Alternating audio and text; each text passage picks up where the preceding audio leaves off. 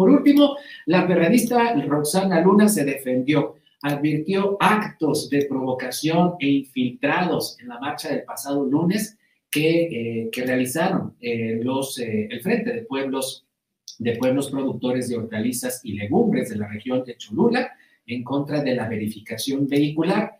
Ustedes recordarán, el, gobernador Sergio Salomón Céspedes se quejó de la mala conducción de esta, de esta protesta que derivó en golpes y en encontronazos con la policía estatal cuando pues, los manifestantes quisieron entrar a este recinto del Poder Ejecutivo Estatal donde se realizaba el martes ciudadano, esperando tener pues un encuentro directo con el gobernador Sergio Salomón Céspedes. Dice Roxana Luna que la infiltraron, que fueron actos de provocación y que por supuesto ella no se va a convertir en la mala de la historia. Esto fue lo que dijo hoy en una rueda de prensa aquí en la ciudad de Puebla. Antes de entrar a la mesa de diálogo volvimos a preguntar, cuando llegamos, ¿alguien les ha marcado en el transcurso? Tampoco nadie nos, nos, llamó, nos invitó a, platicar. Se da cuenta en las llamadas telefónicas a gobernación y en los correos eh, institucionales donde pedimos la audiencia. Fue pública la audiencia.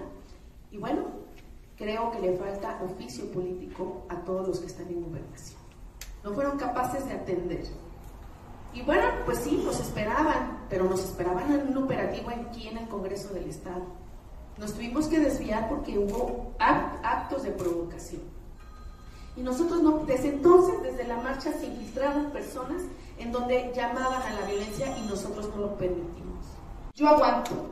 Lo que no sabe el gobierno es que crecí, me formé en una familia con mucha sangre que me corre de dignidad y de lucha por la gente.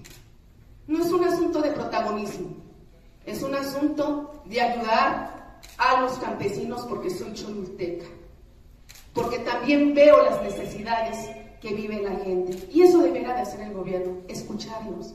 Y escucharán que traen propuestas, escucharán que saben entablar diálogo, pero la cerrazón y la mala actuación de sus funcionarios, yo creo que hacen no asumir su responsabilidad y nuevamente ponerme como la protagonista mala de su historia.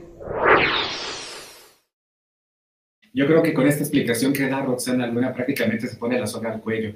Si eres líder, estás bien comprometido a, a educar políticamente a la gente que diriges, pero especialmente a dar ejemplo y lamentablemente en la historia política de Rosana Luna hay un montón de manifestaciones reprimidas hasta con la muerte de un niño.